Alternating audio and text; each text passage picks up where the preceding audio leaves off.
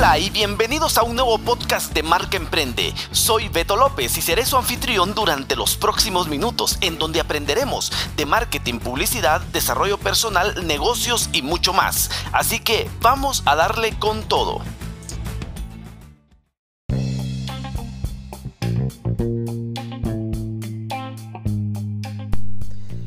¿Qué tal amigos? ¿Cómo están? Soy Beto López de betolopez.com y hoy quiero hablarles de un tema que he estado leyendo, escuchando, viendo por muchos lados y es referente a cómo ha migrado el marketing últimamente.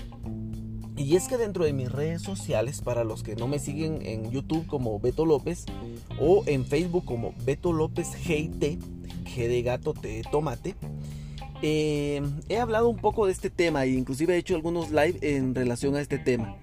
Y nos ponemos a pensar que hay cosas bastante diferentes o hay cosas bastante distintas eh, que sí tienen una relación un poquito distinta a lo que tenemos eh, pensado escuchar. ¿A qué me refiero? que cuando estudiamos o cuando leemos, por ejemplo, cuestiones de marketing, muchas veces nos enfocamos mm, en autores que no digo que sean malos, no estoy diciendo que en su momento hayan escrito de manera correcta o incorrecta lo que, lo que colocaron, pero que sí los libros ya no migran. Y al no migrar un libro de marketing o al no eh, ser sólido un libro de marketing, seguramente empiezan a pasar muchísimas cosas. Y una de las cosas que pasan es que empiezan a migrar los contenidos. Y es que como igual que el diseño gráfico, no es que quien haya escrito el libro de Photoshop o el libro de Muse en su momento o el libro de Quark Express sea malo, simplemente migraron. Y, y era malo, por supuesto que no. El autor fue bueno, pues fue genial. Pero el autor no migró, y no migró sus libros y por ende no migraron muchas cosas. Y es que tenemos que entender que el marketing y la publicidad están migrando, pero sumamente veloz, demasiado rápido. Y lo que sucede es que, les quiero poner algún ejemplo, anteriormente las ventajas competitivas vendían muchísimo, obviamente yo en mis clases decía, la ventaja competitiva hay que mostrarla y aunque no estoy diciendo que se descarte, ahora se vende mucho el beneficio. ¿Por qué? Porque la persona ahora ya se dio cuenta que la ventaja competitiva la tienen muchos productos muy similares. Anteriormente no existía eso. O sea, anteriormente tú tomabas una bebida de cola y era Coca-Cola lo que se te venía en la mente.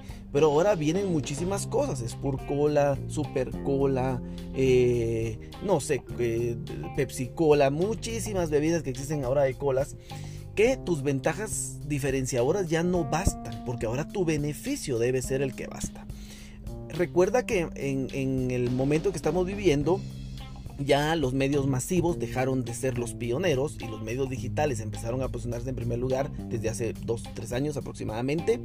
Y cuando la media empezó a, romper en el 2017, eh, pues ya podemos segmentar de una manera. Obviamente ocasionó otro tipo de problemas, pero ahora es momento de empezar a escuchar las ventajas competitivas, pero con una finalidad de beneficio. Es decir, que si les voy a vender una cama, yo ya no te voy a decir la cama tiene un colchón y tiene un peeling de tanto y tiene un eh, colchón doble que ya no tienes que darle la vuelta. No, ahora tú dices duerme como un rey.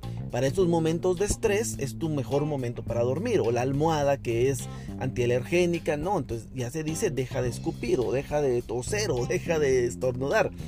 A eso me refiero.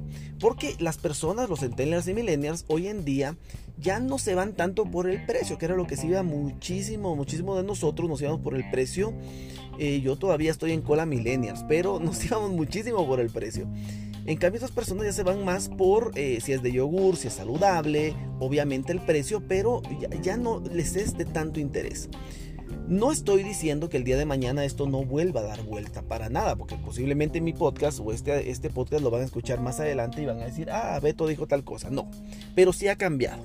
Otra cosa que ha cambiado y por qué quería hacer este podcast es que también cambiaron los modos de segmentación. Anteriormente el nivel socioeconómico y cultural, el cual yo prediqué durante muchísimos años, era eh, el nivel socioeconómico, la pirámide de Maslow y por último eh, geografía, psicografía, demografía. Con eso tirábamos un brief excelente.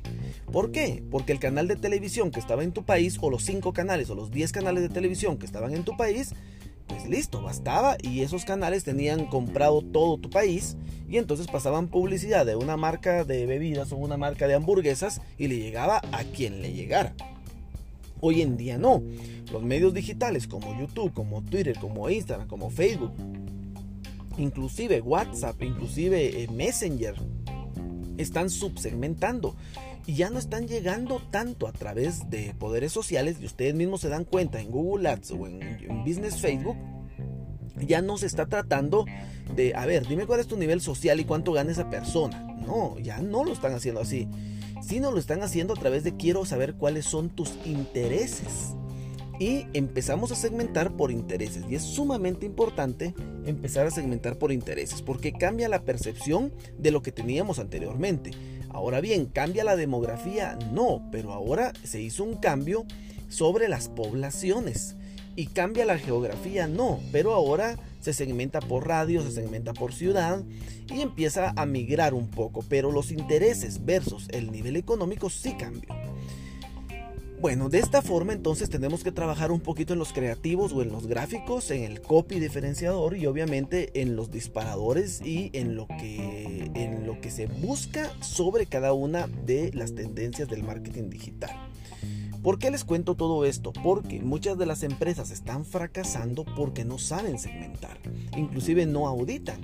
Es muy rara la empresa que venga y me diga, mira, me interesa, auditemos. Y es que una auditoría previa no solo me ayuda a analizar cómo está tu página web, cómo está tu pixel, cómo está tu analítica, sino me ayuda también a segmentar tus intereses, a cuántas personas les voy a llegar, quiénes son las personas que les voy a llegar.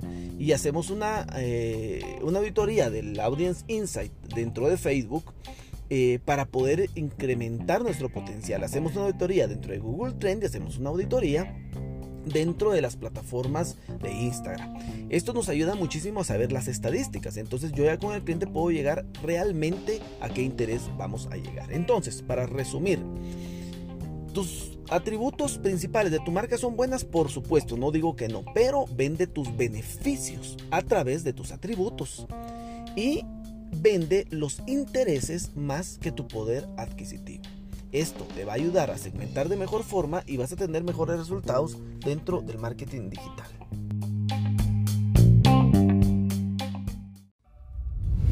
Hasta aquí llega el podcast de hoy. Recuerda, soy Beto López y esto es Marca Emprende. Nos vemos en una próxima oportunidad.